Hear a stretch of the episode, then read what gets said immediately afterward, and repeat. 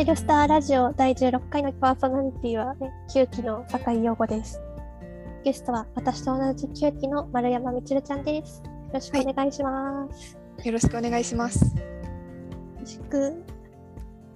じゃあ、早速最初のコーナーに行きたいと思います。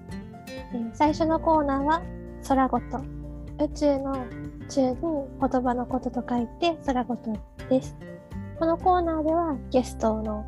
方の最近の宇宙ニュースなど宇宙に関する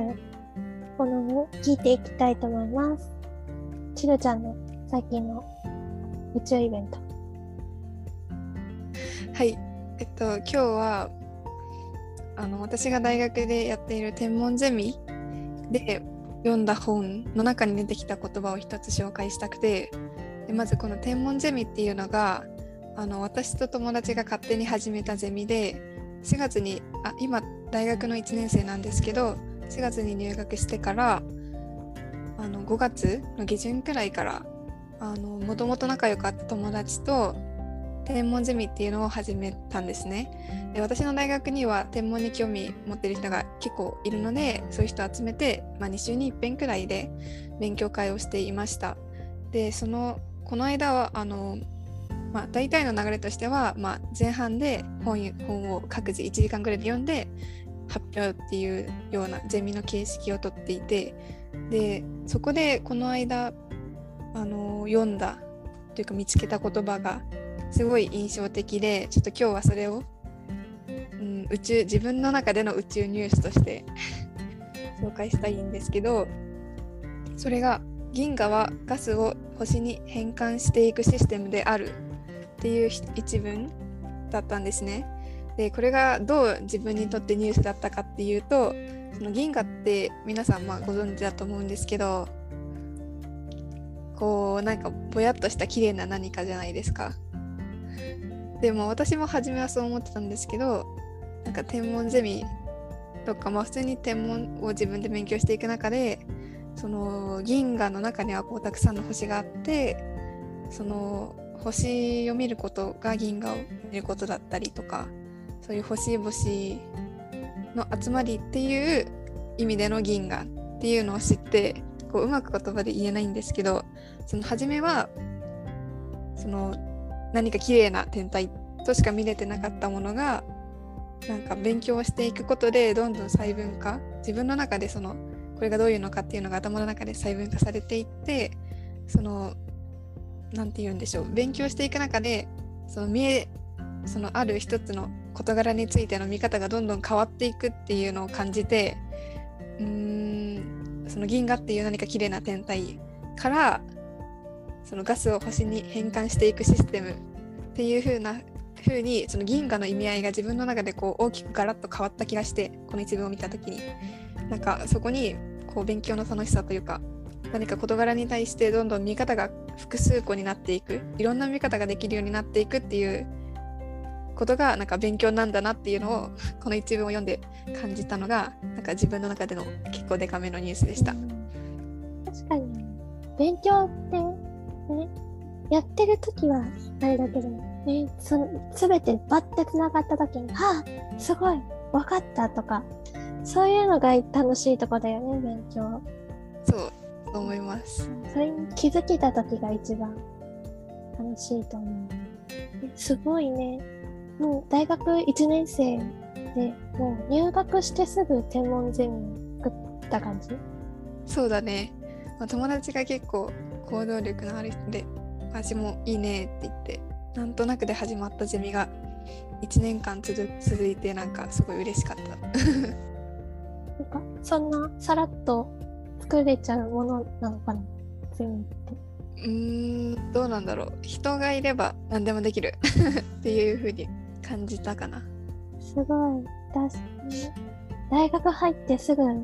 こういう集まり作ろうって行動に移せるのがすごい素敵だと思う。いやー、まあ、最初はね試行錯誤だったね。勉強っていうのをどういう風にしたらしたらいいかもわからなくて。なんかそれで教授のなんか研究室に お邪魔してこういうことしたいんですけど何から始めたらいいと思いますか？っていうのを聞いて回ったりして懐かしいです。ねとても楽しかったです、はい聞いて回るのもすごいけどなんか同じ意識の人たちが仲間集まってそういう実りのある会をしてるってことが一番素敵なことだと思うんうんうん。そう本当にメンバーのおかげっていう感じではあります。う。ゼミは楽しいですか？楽しいです。しるちゃんの空言は？はい。なんか立ち上げた天文ゼミでの勉強会で得た気づき大きく捉えたら勉強に気づきを得たうん実りのある感じでとても素敵だと思います。はい、ありがとうございます。銀河はガスを星に変換していくシステムであるです。この言葉が、ね、聞いてるラジオ聞いてる人にも気づきを与える言葉になればとっても素敵うんうんうん、そうなればとっても私も嬉しいです。以上ちるちゃんの空ごとでしたはい、ありがとうございます。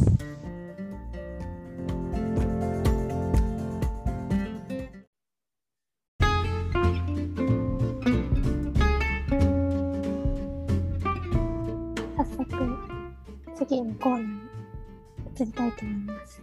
うん。次のコーナーは空人でゲストの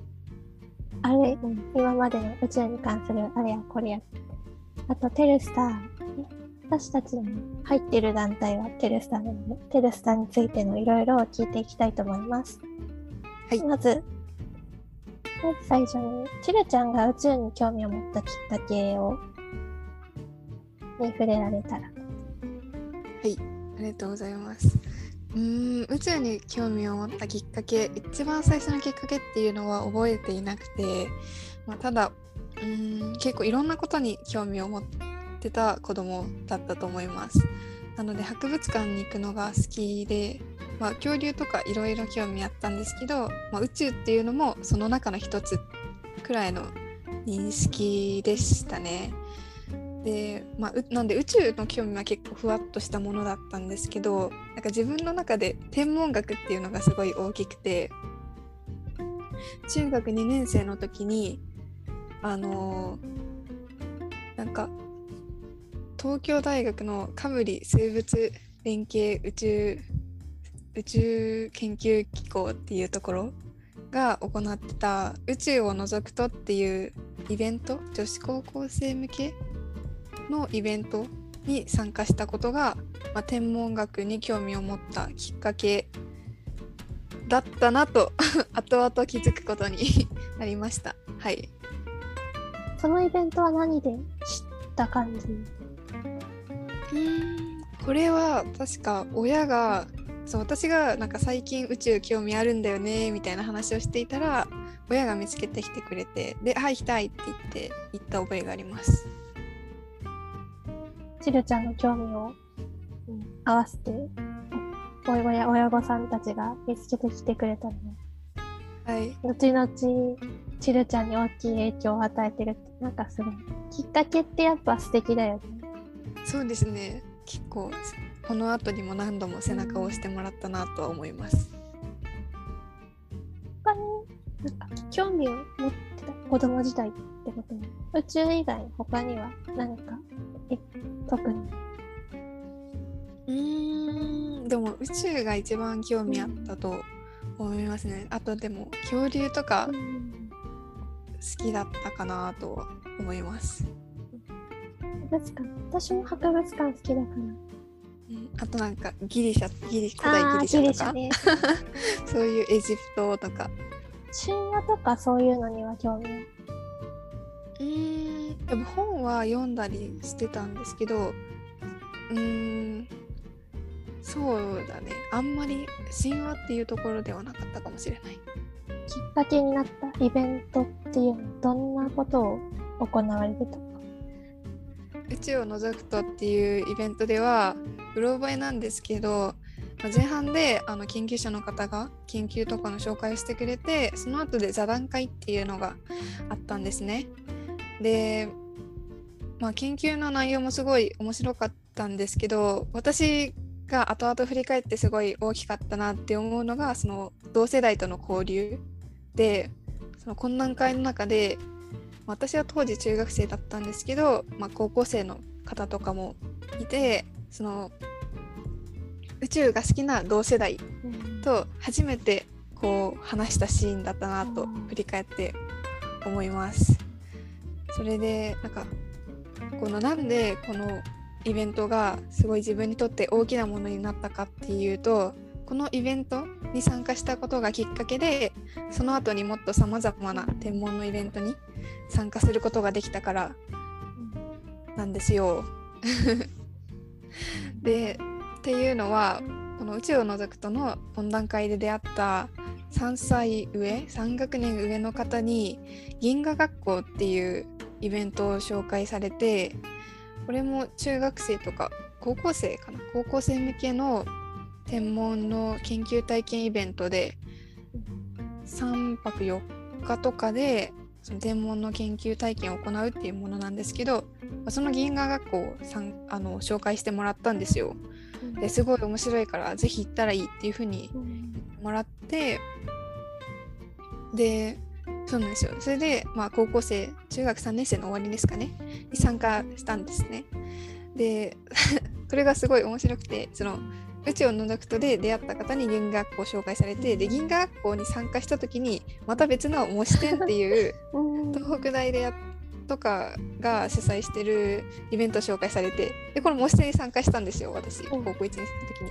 そしたらそこで出会った人になんか筑波エアロスペーススクールっていうのを紹介されて なんかそれでもまた参加してっていう風に。そうなんですよ。なんか高校を振り返って、まあ、いろんな天文のイベントとか宇宙のイベントに参加したなって思うんですけど、なんか元をたどればその宇宙を除くとで出会った方にその銀河学校をその紹介されてしかもかなり強めにおすすめをされて。そ れがきっかけでこういろんなイベントに参加することになったのでなんかこう今思えば転機だったなっていうふうに感じてます。確かにすごいどんどんつながってやっぱ きっかけとか出会いって大事だよね。そこからいろんなものにつながっていくから、うん、とてもとてもそう思う。数珠つなぎでチルちゃんに影響を与えているイベント。それぞれ一つずついろいろそのきっかけになったイベントに迫っていきたいな。と思う、うん、銀河学校。最初が銀河学校だったのかな？銀河学校っていうのは。銀河学校というのはえっともしかしたら今は少し違うかもしれないんですけど私が参加した時はえっと、全国の高校生12人が1チームになってあの東京大学の基礎観測所っていう長野にある観測所で望遠鏡を実際に自分たちで動かして天体観測を行って解析考察っていうのを通してあの最後に発表を行います。はいなんか魅力としてはその実際に望遠鏡を動かして天文学研究ができるっていうのがすごい魅力だなと思いますね。はい、実際に体験できるって強みだよね。うん、本当にそう思う。経験とか体験ってやっぱやらないとわからないから心に残るし、うん、興味にもなる。うん、実際にこうやってみてその天文学の難しさだったり、まあ、参加した当時中学3年生の終わり高校高校に入るちょっと前ぐらいの時だったからやっぱり天文のことも知識もまだ全然ないし本当にいろんなことを教えてもらいながらっていう感じだったのであ難しいって感じたのもすごい覚えてる。次はそのつながってった模試点はいこれは銀河学校に参加した時に4つ3つ上くらいの方にか自分は参加しなかったんだけどもうこれ参加すればよかったってすごい後悔したからもうぜひ参加してっていうふうに言われてなるほどと思ってちょっと名前をずっと覚えてたのがこの模試展でこの模試展は、まあ、内容としては銀河学校にすごい近いんだけどその何が違うかっていうとまず人数がすごい少ない。1チームまあ、銀河学校私が参加した時は12人だったんだけど模試展は1チーム4人で。だいぶ違う。そう。でまあその天文台でその望遠鏡を自分たちで動かしてっていうところは一緒なんだけどまあその違いは1つ目はまあさっき言った人数がすごい少ないっていうのとあと期間が長い1週間で銀河学校は4日間。でそれよりももっと長くて1週間っていう期間。っていう2つ目の違いがあってあと3つ目はその模試展では自分たちでテーマを決めれたんですよ。本当に何もないところから自分たちで「はい自由に決めていいよ」って感じで。なのでそのテーマを決めることの難しさとかもそこで知ったしなんか自分では選ばなかったようなテーマを友達が出してくれてそれになったんだけどなんかそういう風にしてこう自分の興味っていうのもなんかより友達とかの影響もたくさん受けて広がったなという風には感じる。ちなみにちるちゃんその時どういうテーマ銀河学校の方では星形成立から探る銀河の性質っていうテーマで、まあ、研究をしてましたその実際に銀河を観測して、まあ、なんか腕の例えば腕の部分で腕のどの部分で星がたくさん作られてるのかなとかあと星がその星形成率その星がどれぐらいできるかっていう数字とその銀河が銀河に含まれてる星の重さっていうのがどういうふうになんか関係してるんだろう相関関係があるのかなないのかなっていうのとか、まあ、星形成立からその銀河がどうやってできたかとか探れるんじゃないかなみたいな話をやってました。で模試点の方では惑星上星雲っていう天体について扱っていて、まあ、この惑星上星雲っていうのが何かを、まあ、一言で言うと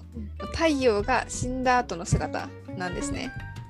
太陽くらいの質量の星がこう寿命を終えた後に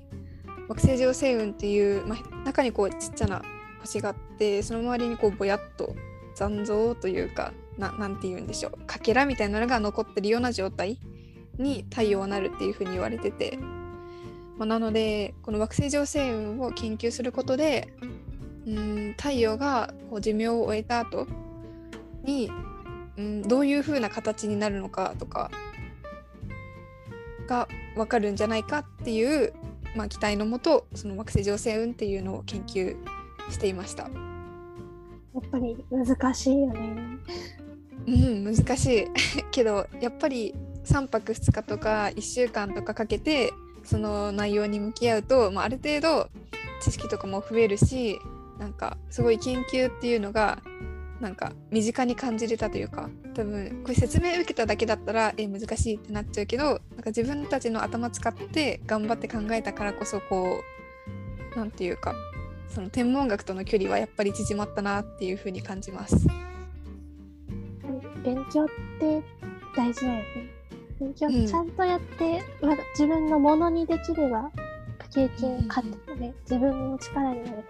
ら分かって楽しいとかもあるしちゃんと勉強していきたいな。勉強してこう 頑張ろう勉強してこう頑張ろう頑張ろう。じゃあ次、模試験の次は、うん筑波エアロスペーススクール。それはどういうものなんですか？これは JAXA が主催してる筑波エアロスペーススクールっていうもので内容を一言で言うと、まあ、JAXA の筑波宇宙センターで高校生がチームと協力して宇宙航空ミッションに取り組む宿泊プログラムです。具体的な内容としてはモデルロケットを作ったりとかまあタンパク質結晶生成実験をしたりとかあと宇宙飛行士体験とかもしました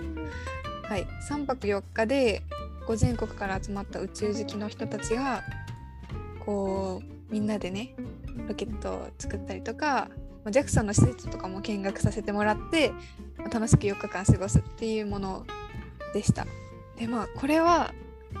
そのさっき紹介した銀河学校や模試店とは少し違ってそうどう違うかっていうとこれ天文学じゃないんですよ。これまで、天文学に興味があって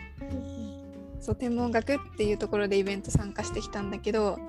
まあ、宇宙って天文学だけじゃないじゃん。うん工学だったりとかいろんなアプローチがあると思うのね。でその中で自分っていうのはやっぱり天文学にこうフォーカスを当てすぎてたんじゃないかなと思って何かこう工学系というかなんか天文じゃない面から宇宙に何か関わりたいなと思ってたんよ。その時にそうあるじゃんなんかたまにこうね違う面から見てみたいみたいな気持ちになるじゃん。でそれで、まあ、そんなことを考えていた時にこの模試展で出会ったと出会った人がこの筑波じゃないんだけど種子島でやってるリアルスペーススクールに参加しててで、まあ、それで教えてもらってあじゃあこれじゃんって思って参加したっていう感じですね。日本語学校ともしてはなんか研究者寄りな感じです。もうこの筑波エアロスペーススクールはなんか宇宙飛行士とか別の職業が違う感じが聞いてて。そうだね。あとかなり広く多分テーマがかなり広めでロケットっていう工学だったりとかタンパク質ちょっと生物より生命との生命かける宇宙みたいな。生物かける宇宙か。みたいなのとかあとまあ宇宙飛行士だよね。そういうなんかこう宇宙を多角的に捉えられるようなプログラムだったなと今振り返って思う。うんいっぱい体験できてすごいお得な感じがす そうそうそうそう。とてもお得。るめちゃくちゃいろんな面を一気に体験できてすごいお得な感じが。うんいいイベントだね。はい。そう。うん。とても楽しかった。もう視点はなんとなく知ってたけどその他知らなかったからああちょっともったいなかったな。うんうん。そうだねやっぱりこういうたくさんいいイベントあるけどどれも高校生のうちしかできないうんことだからもしこれ聞いてる人でね中学生とか高校生がいたら本当にぜひぜひぜひうん。もうぜひぜひぜひぜひ参加してほしいです。今知れたからチャンスが増えた。や本当にその通り。っぱり一回いろんな面を知るってすごい大事なことだと私は勝手に思ってる、うん。可能性を狭めたくなくて。自分の私自身もなんか自分の興味なんだろうって受験の時悩んだから理学系かなと思ってたけどそんな理学も得意なわけじゃないから一回全部やってみようって感じでいろんなとこ行ってたから。うん、すごいいいと思う。私もまあエアロスペーススクールでそのロケットモデルロケット飛ばす体験とか、生命っていう方から宇宙に関わるアプローチとか宇宙飛行士とかそういういろんな面を結局知ったけど、まあ、結局自分の中で天文学だなっていう風になって。まあでもただその寄り道には全然結局選ばなかったけど全然意味ないとは思わないしわかる。わかる。よ、うん、寄り道した結果そっちに行かなくてもなんか、うん、いろんな面を知った上で天文学を選んだんだっていう自負とか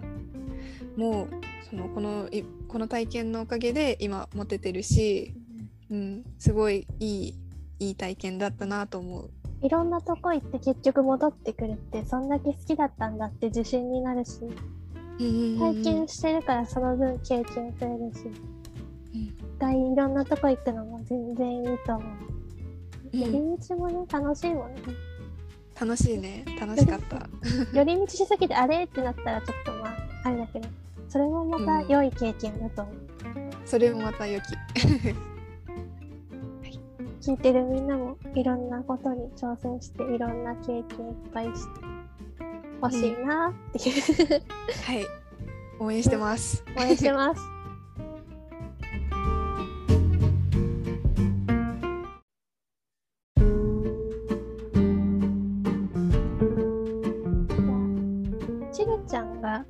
で参加した宇宙系イベントの中で一番思い出深いのはやっぱりこの3つのうちのどれかみたいな。うん、そうですね自分が一番思い出深いなと思うのはこの模試戦で、うん、1週間やっぱりすごく濃か濃かったしあのこの模試戦っていうのが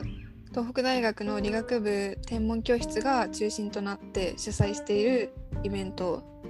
でこのイベントにこのイベントがきっかけでその天文学を大学で勉強しようっていう風に決められたその最後の後押しになったイベントでっていうところでまず一つ自分の中で大きくてあとまあ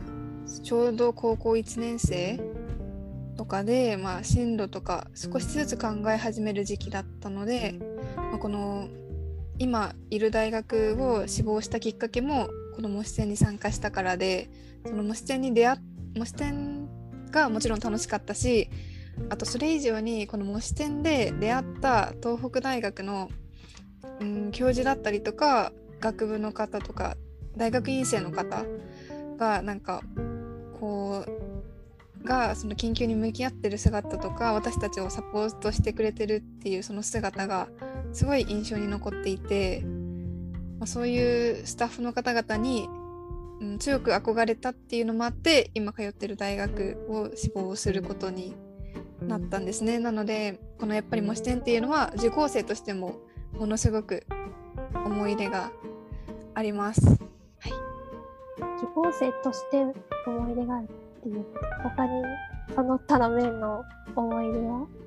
はい。その他の面の思い出もありましてま受講生として参加した時は高校1年生だったんですけどそこから3年経って大学1年生になって今度はスタッフとして模試店に参加しました。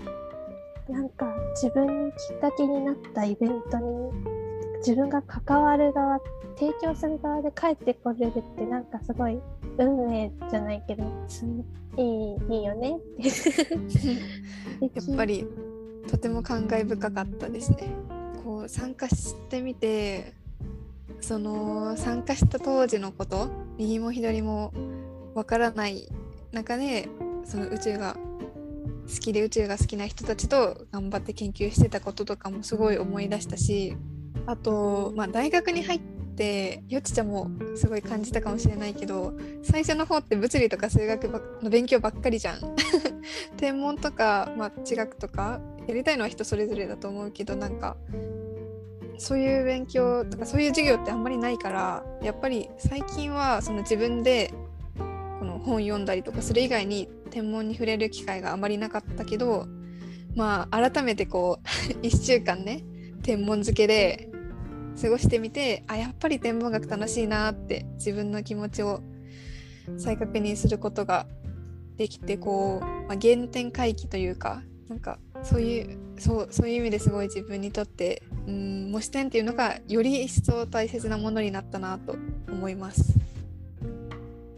リモート開催リモート開催どんな感じ？今年はそう2021年はまあコロナの影響でリモート開催で、まあ、全国からこうね Zoom を使って人が集まるんだけどまあ天文台の望遠鏡私の時は天文台に行って動かしたけどなんか今すごくてそのパソコンの上でこうサイトみたいなのがあってまあ、限定なんだけどそこでこうそこに座標とか入れるとそっちの方に天文台が動く動くのよ。リモートでそう天あの天文台というか望遠鏡か望遠鏡を動かすことができてでまあもちろんその現場で天文台の職員の方がなんかいろいろ操作とかもしてくれるんだけど一応ね自分たちで動かすことができるっていうのですごいと思った。技術の進化だ。いや本当にすごすぎた、リモート回線コミュニケーションとかもすごい大変そう。うんうん、直でやってね話せるわけじゃないからズームとか使って。そうだね。やっぱりそういうところに関してはまあ他の SLA の方とか先輩とかと事前にどうやったら受講生が仲良くなれるんだろうっていうのとかそのどうやったら受講生がこうなんだろう疲れすぎずにそのリモートだとさ目が疲れたりとかリモートならではのストレスもあるしあと現地でやってる時にはなんかその場のそうよし頑張るぞみたいな ノリとかで乗り切れるところとかもやっぱリモートだと寂しさがねあったりするからそういうのをどうカバーしようかっていうのでいろいろ話し合ってそのこれまでは多分あんまりなかった例えばスタッフと生徒が1対1で話す時間を設けるとか結構いろんなあと人数を4人から3人にして、まあ、よりきめの細かい対応ができるようにしようとかうんリモートでもちろん苦労した部分もあったけどまあそれをカバーできるような仕組みとか割と作れてたんじゃないかなと思う？時代とともに変わるっていうのもあるけどその時その時の対応も変えなきゃいけないから。やでも、その時にしかない経験にになるから、うん。受講生でもスタッフでも、この、き非常事態ってあげるんだけど、今までとは違う形の開催で、なんか、やることによって、また違う経験？うんうんち違う経験違う感じ方ができる。うん。そうだと思う。やっぱり対面の時よりもちゃんとなんだろう生徒一人一人の対応とかもきちんと考えられたと思うし、うん、そういうのを見直すきっかけにはなったのかなと、まあ、もちろん過去の蓄積があってこそこの過去これまで代々ねスタッフをやられてた方とかその研究者の方とかのその積み重ねの上に自分たちはいるんだなって思うけど、まあそこからまたこうね一本も視点っていうのをグレードアップさせることができてたら、うん、このコロナ禍っていうのの中でもそういうふうにこうレベルアップさせることができてたらすごい嬉しいなとは思う。同じもの好きな人とつながれる機会ってやっぱり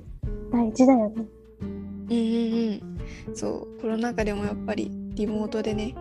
今の高校生には同世代とつながってほしいなっていう風な思いはかなり強くあったからそういうのが少しでも達成できてたら本当に本望だなと思う。うん、ちょっと、ちょっと宣伝になっちゃうけど、テレスタね、あの、うんうんうんうんあの宇宙好きの中高生のための交流の場を設ける取り組みをしてるから、ぜひテレスターも、ね、チェックしてほしい。はい、ぜひぜひそう。この前は、ね、12月の5日、ねテルスター広場で中高生交流会というものをしてたの。で、うんそうだね。やっぱり、うん、その銀河学校とか模試展とかさっきね挙げたスペースエアロスペーススクールとかもめちゃめちゃおすすめだけどやっぱり作文とかがねあったりとかね費用とかがあったりねっていうのもあるんで。まあそれに比べたらテレスターのは本当に そう本当にハードルが低いと思うのでもうためらう必要はゼロだね。本当に。ポッて参加してくれたら嬉しいですね。これにポッて飛び込むことによって、そこからまた世世界が広がると思う。はい。思います。おいで。って、おいで。でって感じだね。みんなおいで。イエねえ、ためらわなくてもいいんだよ。ねお待ちしてゆます。勇気が、勇気がいることだからあれだけど、うん。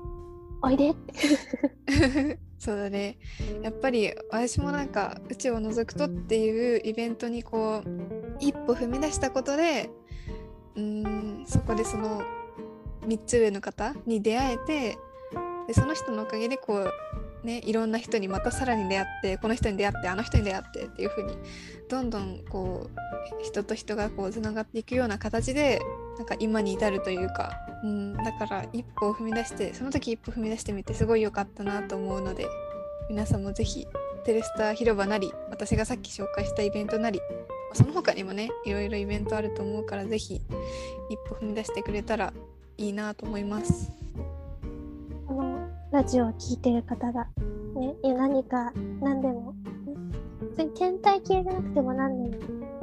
何かためらってることがあるなら力になれてるかわかんないけど、背中を押したい。頑張って、一歩踏み出して、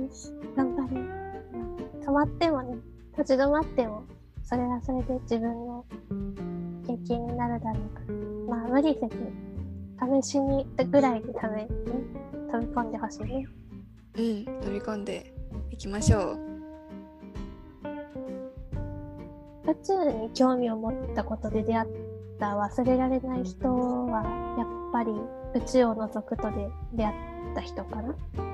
うん、そうなんですよね。やっぱり自分にとっての原点はそこで、うん、その一歩目を一歩目？一歩目なのかな？二歩目？わかんないけどその銀河学校への参加をすごい強く進めたくれ進めてくれた方がうーんやっぱり自分の原点を作ってくれた人だなと思う。ですけどっていうそんなにそんなとても大切な人なんですけどまあいかんせん私は中学2年生で当時ね記憶力も良くなくっっていうことで、まあ、名前をまず覚えていないんですよね。めちゃめちゃ大切な人なのに名前も覚えてないし写真もないしもう高校とかも知らないし多分学年は私の3つ上。だからストレートだったら大学4年生かな。令和3年度で大学4年生だと思う。ですけどまあちょっとね誰かわかんないっていう感じなんですけど本当に本当に会って感謝を伝えたいなってすごいずっと思っててうーんなのでもしこ このラジオを聴いてる人でもしあのもしじゃないわ。銀河学校に参加していて数今大学4年生くらいで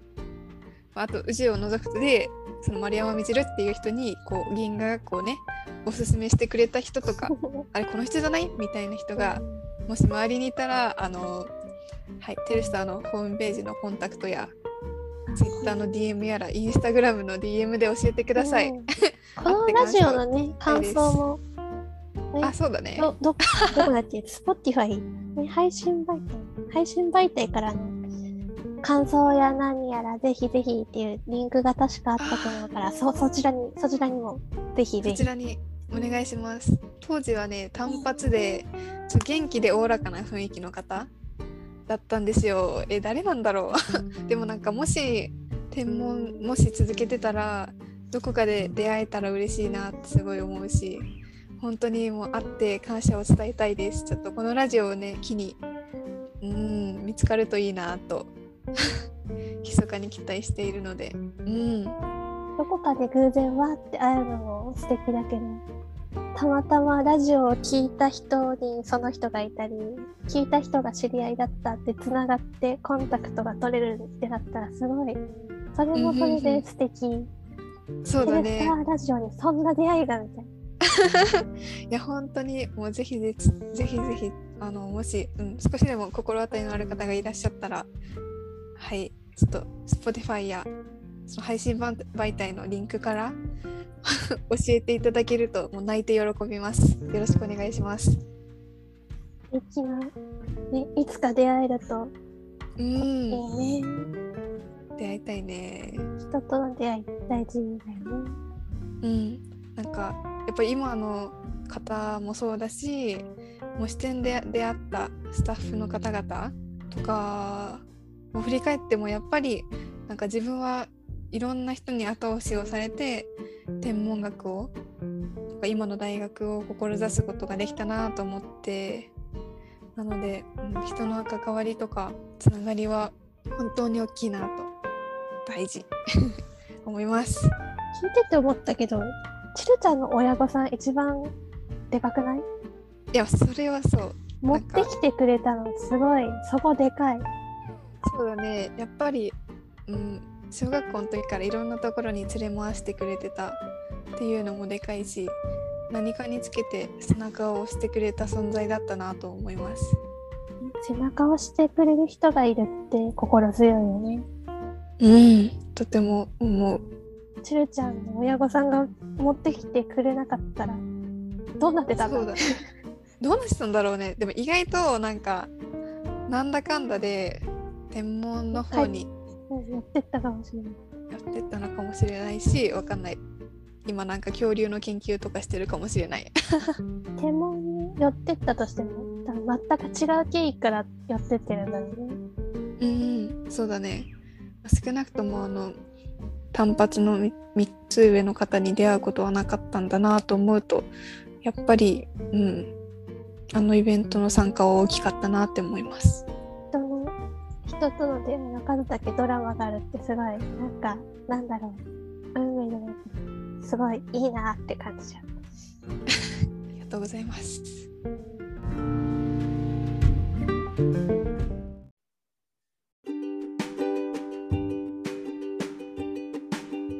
いうことでそろそろチルちゃんの大半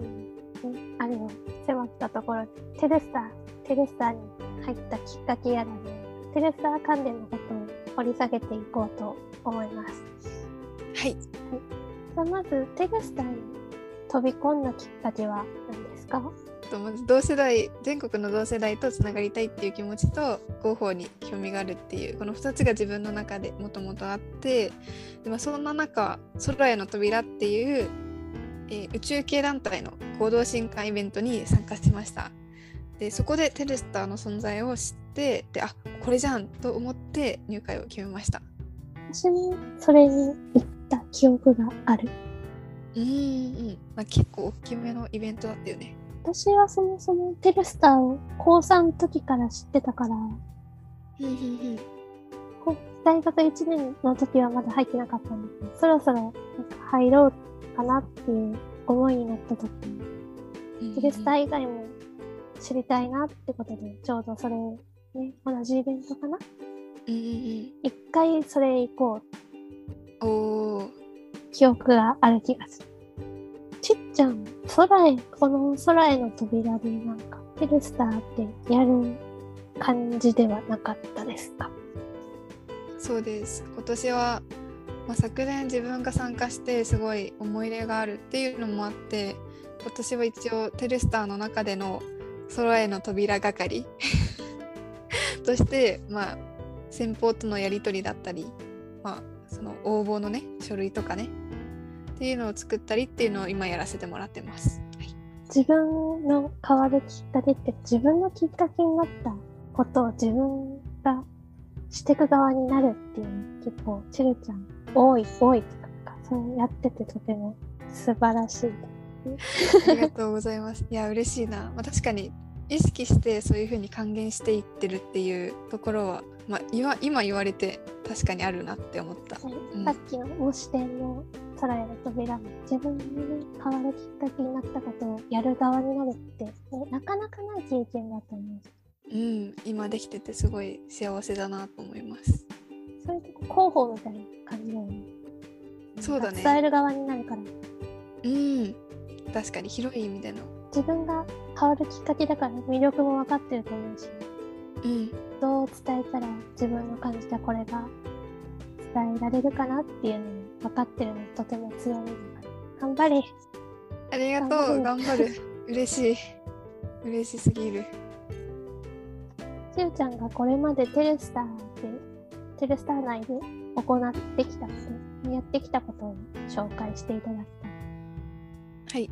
私がテルスタに入ってから行ったことは、えっと、大きく2つあって、1つ目は25号。まあ、テルスタっていうのはフリーマガジンの制作を中心に活動してるんですけど、まあ、その25号目で特集、25号目の特集で記者をやらせていただきました。で、テーマっていうのが宇宙×ものづくりで、具体的に何をしたかっていうと、まず高校生、今高校生でものづくりに関わってる人にインタビューを行ってまあそのインタビュー内容をまあ記事にして特集っていうこの冊子の中で一番メインに当たる部分で、まあ、記事を書きました。でうんなんかこの25号での25号の特集で記者をしたことによって得られたなって感じることが2つあってなんか1つ目はまずインタビューのことについてインタビューをして記事を書くことの難しさをすごい一つ目として感じてその自分が何かこれが好きで書くとかじゃなくて相手がこう言っててで自分たちが伝えたいのはこういうところでで相手が言ってるのはこういうことなのかなこういうことなのかなっていうふうに考えながらそのテルスターとして何が発信できるかどういうことを発信すべきかっていうのを考えていく作業っていうのがますごい難しくてうん。なんか特集でこうきだ相手ありきだもんね。そうそうなんですよ。だから、まあ、その難しさっていうのを感じて、まあ、ただそれでこう記事にして仕上げたこの冊子として発行できたっていうのがまあまた自信にもなったんですけどなんでその難しさとそれをうんなんかやれたっていうことの自信っていうのがまず一つ目得られたこととしてあってあと二つ目としてその特集っていうのが、まあ、メインのあのコンテンツなので6人体制なんですよ。記者3人とデザイナーデスク編集っていう感じで6人体制でこの6人でこのミーティングしてその何書くとかどういうことインタビューするとか決めるんですけど、まあ、その中でこうチームで協力して何かを達成することの楽しさをすごい感じたんですよ。なので25号を通して、まあ、インタビューから記事書くことの難しさっていうのとチームで何かを成し成し遂げることの楽しさっていうこの2つを実感できたかなと思っています。相手ありき、全部相手ありきだけど、インタビューする側のね発信してほしいっていうところも組まなきゃいけないし、チームでやるから、チームの、ね、意見あるだろうし、特集多いもんね。特集で、うん、やっぱり初めての冊子制作でなんか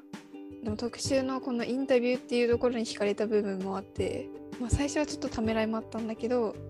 うん、飛び込んでみてすごい良かったなと思う飛び込み大事。大事 それこそ、ちるちゃんが体験してきた、模試点やらないように、チーム体制なんだよね。なんか、チームで何かやる楽し、きっとちるちゃんし分かってるんだろうから、それも生きてるのかなって勝手に思ってしまうけど。うん確かになんか今言われて初めて気づいたけど確かにテルスターでなんか得たこのチームワークとか一緒に作業する一緒になんかを達成していくっていうのは模試戦での運営とかにもあと天文ゼミ天文ゼミかなり生かされてるなってま あ、すごい伏線回収みたいになった。やっぱりね、寄り道ではきっとないんだけど、経験って全部自分に返ってくるから、いっぱいいろんなことやった方がつながるよね。うん、わあ今それ言われてはい本当だって、よちちゃんやったーやったー楽しいね。いいねいいね。っていうまあ25号がテルスターでやったことの一つ目でで2つ目はウェブ記事の執筆です。テルスターの中ではいろんなプロジェクトが進められているんですけど、まあ、その中で自分が中心として行ったものがありましてそれが青山学院大学の坂本研究室っ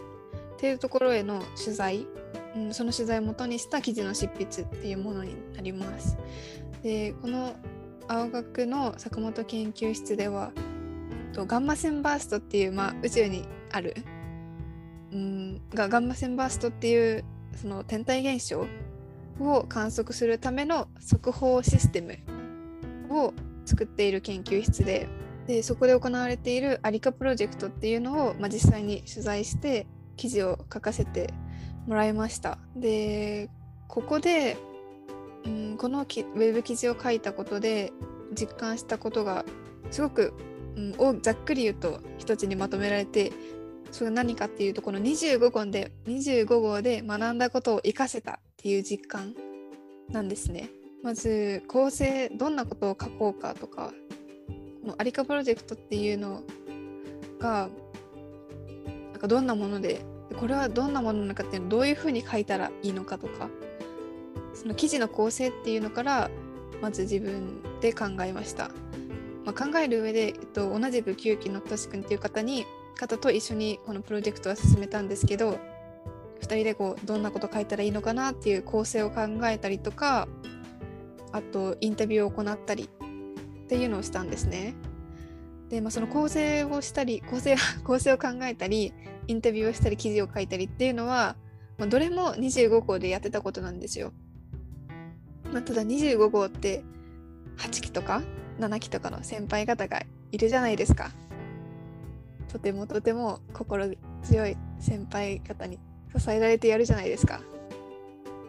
だからできたんだけども、まあ、今回はね9期の2人でやるっていうことで、まあかなりインタビューも緊張したしなんかこれでいいのかなみたいなあなることも多かったしそういう風にしながらもこう25号で学んだことをなんか生かすことができたなっていう風にまあ感じていてなので、まあ、このウェブ記事っていうのを通してこのテレスターで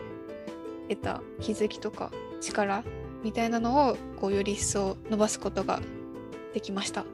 この記事って多分テルスターのホームページから探せば見れるかな？そうだね。テルスターって調べてもらうと、まあ、ホームページ出てくるから、ツイッターとかでも確か宣伝うん、してたような。宣伝してたけどちょっと遡ることになっちゃうから多分。テルスターの中のお知らせとかあとウェブ記事っていうとウェブ特集かっていうところから読んでいただけると丸山は泣いて喜びますので ぜひぜひ読んでください。25号もまだ無料で読めるかなホームページから。最新号はねサイトから見れるのでぜひ、はい、25号も特集の方ね、まあ、特集だけじゃなく全部読んでほしいんですけど。ぜひチェックしてください。しんちゃん自分のやったこと成長したことを全部還元していくやつか感じでとても良いと思う。なんか言葉がおかしいかもしれない。いやいやいや。自分でやってきたことをちゃんとそのままじゃなくてちゃんと出来事出来事で還元して、それを気づきで自分のいいとこ見れてるから、うん、とても良いと思う。やったありがとうございますじゃあテルスターに入って良かったなと思うことは？まあ、まずそのテルスターに入った理由っていうのと照らし合わせて振り返っていきたいんですけど、まあ、先ほどもお話しした通りテルスターに入ったきっかけというか理由はその1つ目が全国の同世代とつながりたいっていうのと、まあ、候補にあ興味があったっていうこの2つだったんですね。でもこれを振り返ってみるとまず1個目の全国の同世代とつながりたいっていうのの、まあ、達成度はうーん、まあ、90%くらいかなって思って。っていうのはこの一緒に冊子あの一緒にフリーマガジン作ったりとか、まあ、ウェブ記事とかね書くっていう活動を通してすごいこう友達っていうよりこう一歩踏み込んで仲間になれたなっていう風にすごい感じててなので、まあ、かなり達成できたと思います、まあ、ただ自分がこう仙台にいるいたりとか、まあ、やっぱ今コロナ禍だったりとかでそのもちろんよちちゃんとはね夏休みに会えたけどそうやっぱりまだ数人としか会えてないから、まあね、2022年はいろんな人にリアルに会っていく年にしたいなというその期待の10%を込めて、まあ、達成度90%って感じですね。スターの人ね面白い人面白いっていうか会うことによってすごい世界の広がる人たちばっかりだからもちろんオンラインで通じることで、ね、自分の世界観を広げることもできるけどリアルで会うと強いからもっといっぱい会いたいね。会いたい 会いたいです。で2つ目の広報っていう部分に関しては、ままだもうちょっと頑張れるなっていうところで、うん、80%ぐらいかなって今自分で振り返って思って、まあ、さっきウェブ記事で25号で学んだこと活かせたっていう風に言ったんですけどなんかもっと活かせるところあると思うしあとやっぱり、うん、そのウェブ記事も天文学にフォーカスを当てたものだったので、まあ、特集は工学系のだったんですけど、まあ、天文学とか工学以外にも宇宙へのアプローチはたくさんあると思うからうん自分がまだ知らない宇宙の面をもっと広報できるようにしたいなっていうのが今現状で今頭に浮かんでる課題 次のフリーマガジンとか今後の活動で他のプロジェクトとかも含めて、まあ、天文学以外の宇宙の面っていうのをもっと広報できるようにしたいなっていうふうに感じてます。1号もねもうそろそろ始まり始めてるからね。はい、動き始めてまうんす。うんどういうの挑戦したいなっていう構想は？だろう。でもやっぱり天文学とかも好きだけどそれ以外の何かにアプローチしたいなと思ってますね。ざっくりだけど。他の人の出す企画書とかはあるだろうから、うみんなん、がどんなの出すか楽しみだね。うん、楽しみ。26号も楽しみに。はい、お楽しみにという楽しみ。に。まずはあのホームページから25号を見てもらって、はい、ぜひぜひ。じゃあ最後に、この先宇宙に対してどのようにアプローチをしていきたいと考えていることは何かありますか？自分の中でまあ一応暫定的な目標として天文学をテーマにしたイベントに関わっていきたいっていうのがあります頭の中にあるキーワードとしては天文学科学教育とイベント開催っていうこの3つがあってその最初に最初の方に挙げた銀河学校とか模試店っていうのが今の自分にすごい大きな影響を与えているので、まあ、そういうのを還元するっていう意味でもこういったイベントに関わっていきたいなって思います。でこういうイベントを見てて思うのは、うん、影響としてあるのって天文学への興味が増えるとか増すってことだけじゃないと思っていて、うん、この宇宙を通じ宇宙っていうのを通して、まあ、宇宙っていうのはあくまで題材でしかなくてそれを土台にしてワクワクする気持ちっていうのをもっと、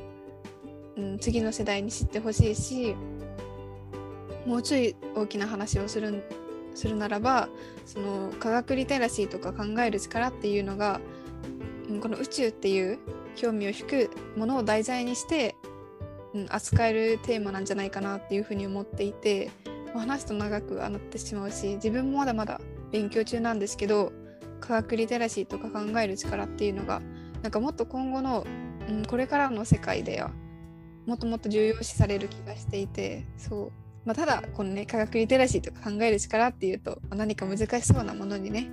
感じられると思うんですけど、まあ、宇宙っていうのを題材にしてこう研究体験だったりとか実験とかそういうのに触れるっていうだけでもなんか科学リテラシーが上がったりとか考える力っていうのが刺激されたりとかするんじゃないかなっていうふうに思っていて。まあ自分は天文学が好きで天文学をやっていきたいけどなんかそういうのに興味がない人とかに対してもこの宇宙っていうのを何て言うかこう手段として使うことでワクワクする気持ちだったりとかその考える楽しさっていうのを届けていきたいなっていうふうにざっくりと思っています。ちるちゃんが主催になってそういうイベント作ってそうって言ったらだけど そうだね。還元をと通り出すじゃないかものすごい大きな還元で、うん、なんか体験してたことをみんなに届けたいみたいな感じでチルちゃん自体がイベント作ってたらとてもすごいなって思う、うん、面白いね。でもなんかそれはある種一つあり得る形というかで全然なんか、うん、いやそんなんはありえんみたいな感じではなく割と現実としてなんか自分の中で持っている将来のイメージみたいなものによちちゃんが言ってくれたのはかなり近くて、うん、なんというか天文学はすごい楽しいけどそれをやるだけじゃなくてこの天文学とか宇宙っていうのを通じて何かこう社会に貢献していくような活動ができたらいいかなと思っています。いつか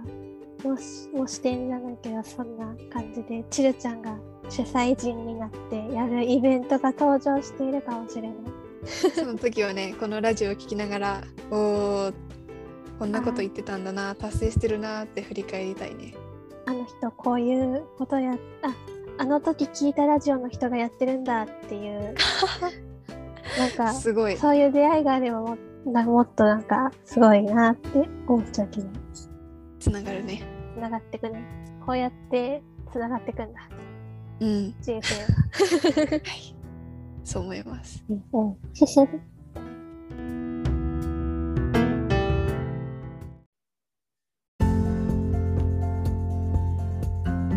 今までのおさらいをとりあえずさらっとしていくか。そうです、OK です。ちぐちゃん、まず宇宙に興味を持ったきっかけは、お親御様が持ってきてくれた宇宙を覗くっていうイベントに参加して、お恩師だね、もう。うん。きっかけになった人、ね、ぜひ連絡が来たらいいな。いや、本当にあって感謝を伝えたい。銀河、うちを除くとで銀河学校を紹介してくれた人に、もし点を紹介されて、そこからどんどんつながってって、今のチルちゃんがいる。そう思います。いろんな人に導かれてここまで来たなと思います。テルスター入ることによってまた未来へのビジョンが宇宙広報イベント宇宙について還元していく未来を想定してるっていう感じでいいのかなはい。まさしくそんな感じです。すごい。すごい頑張ってほしい。イベント チルちゃん主催のイベントが見たいね。いつか。頑張ります。あれこここの主催の欄にチルちゃんがいる。すごいみたいな感じで、いやいつかなれたらいいー、うね。ん。嬉しい。うん、頑張ります。頑張ってください。聞いてる人の。背中を押すラジオになれたらよかったな。うん。よかったなっていうか、うん。